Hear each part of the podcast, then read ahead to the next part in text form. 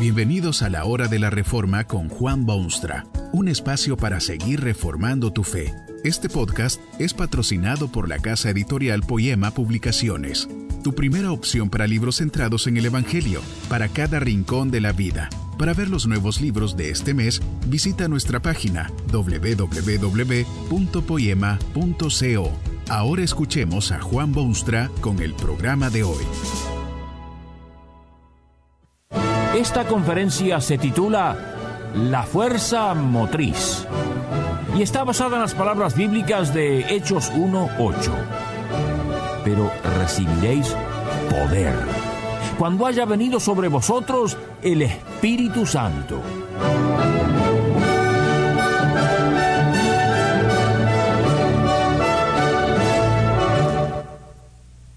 Unos momentos antes de regresar al cielo, Jesús tiene algo importante que decirle a sus íntimos discípulos, su iglesia de aquel momento. Usted sabe que Jesucristo es el Hijo de Dios, que vino al mundo a vivir la vida humana y morir una muerte que sólo merecían los hombres. Después resucitó de entre los muertos, se apareció a sus seguidores, y poco antes de regresar al cielo, tuvo esta conferencia con sus discípulos.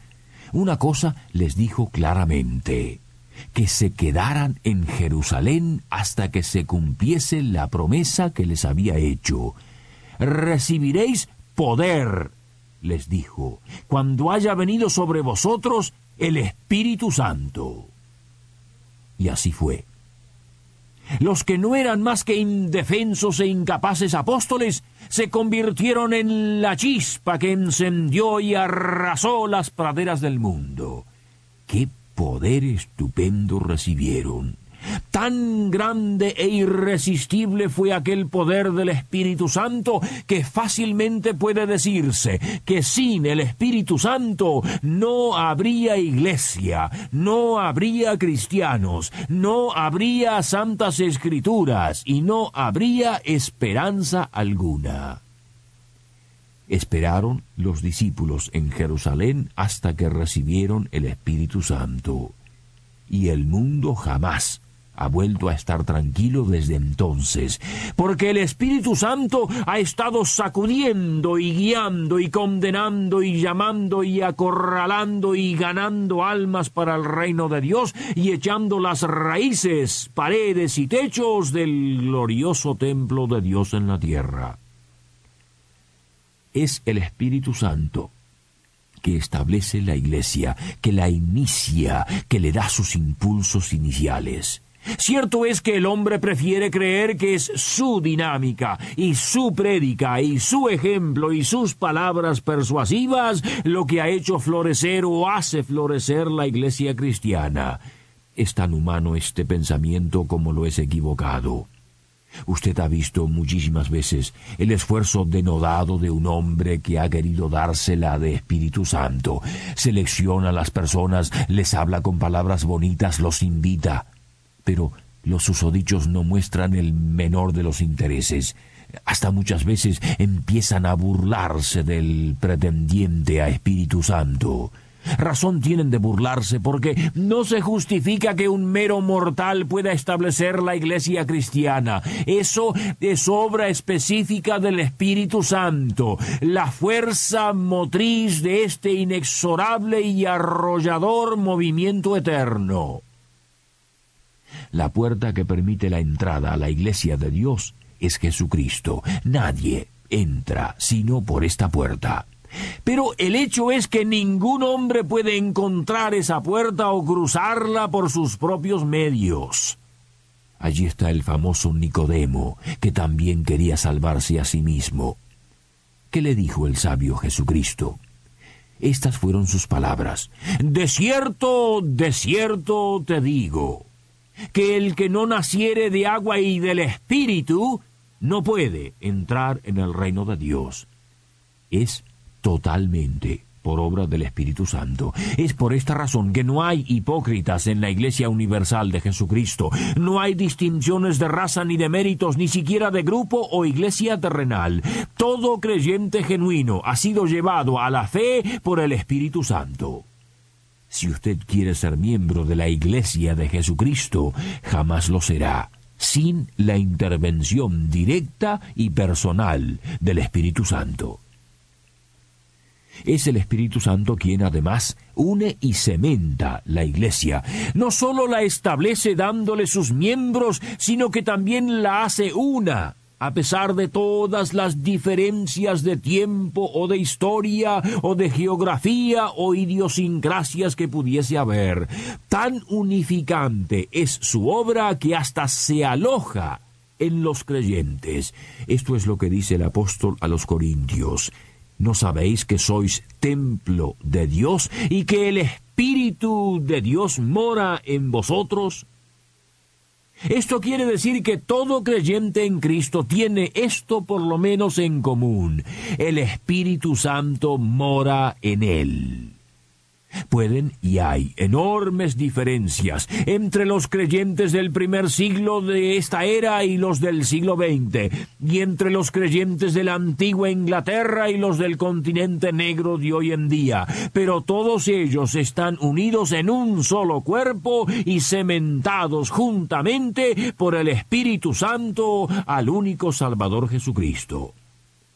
Este mismo Espíritu une a los creyentes entre sí era a los corintios que Pablo les decía que estaban unidos entre sí con estas palabras, porque por un solo espíritu fuimos todos bautizados en un cuerpo, sean judíos o griegos, sean esclavos o libres, y a todos nos dio a beber de un mismo espíritu.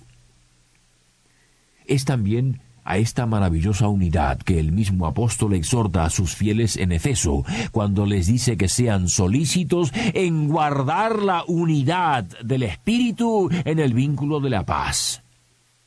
¿Qué falta hace este acento en días de divisiones y discusiones y discriminación entre quienes profesan la misma fe maravillosa del Señor?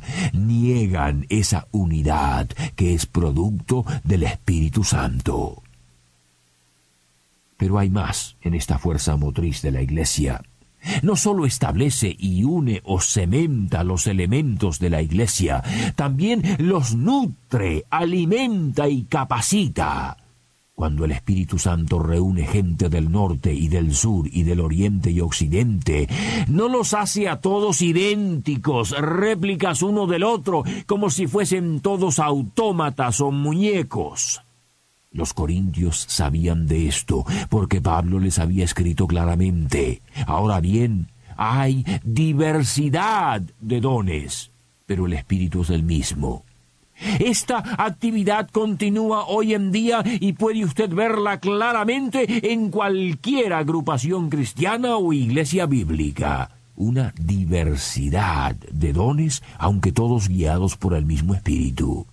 Unos pueden predicar las buenas nuevas, otros pueden dar testimonio a sus vecinos, otros cantan y hacen oraciones, y hay quienes ocupan puestos de importancia, y hay labriegos humildes, y hay viajantes, y hay alcaldes, y hay gente de banco. Todos y cada uno ha sido hecho un hijo de Dios, y todos y cada uno ha recibido ciertos talentos y capacidad o interés no sería posible para la vasta comunidad de creyentes en el mundo cumplir sus deberes y ser la luz que deben ser si no fuera por esta alimentación casi cotidiana del Espíritu Santo. Muerta estaría la Iglesia, como efectivamente lo está en algunas partes. Si no participase el Espíritu Santo, se sentiría débil, agotada, impotente ante los ataques del mundo opositor. Finalmente, el Espíritu Santo también guía a la Iglesia, la conduce por los senderos que le conviene andar. Ya mucho antes de su obra máxima en la cruz, había hablado Jesús con sus seguidores y esto es lo que les dijo. Cuando venga el Espíritu de verdad, Él os guiará a toda la verdad. ¡Qué desastre sería la iglesia si no fuese por esa dirección positiva y saludable del Espíritu Santo! Los seres humanos Cristianos y todo cometen muchos errores, se empantanan en los lodos de ideas confusas y se duermen aunque están de guardia en el mundo. El Espíritu Santo enseña a la iglesia las cosas de Cristo, conduce a esa iglesia en su marcha triunfal por las galerías de la historia. Observe usted esa historia para darse cuenta de lo que esto significa. La fe cristiana arrastró con las multitudes del mar Mediterráneo. Poco después invadió las fronteras de Europa, cristianizando los pueblos más paganos que se hayan conocido. Hoy en día, el Espíritu Santo está haciendo una obra similar, pero ahora en su nación y en los grandes continentes del futuro. Esta obra del Espíritu Santo no cesará sino cuando se hayan cumplido plenamente los planes eternos de Dios y el Evangelio haya sido predicado hasta lo último de la tierra.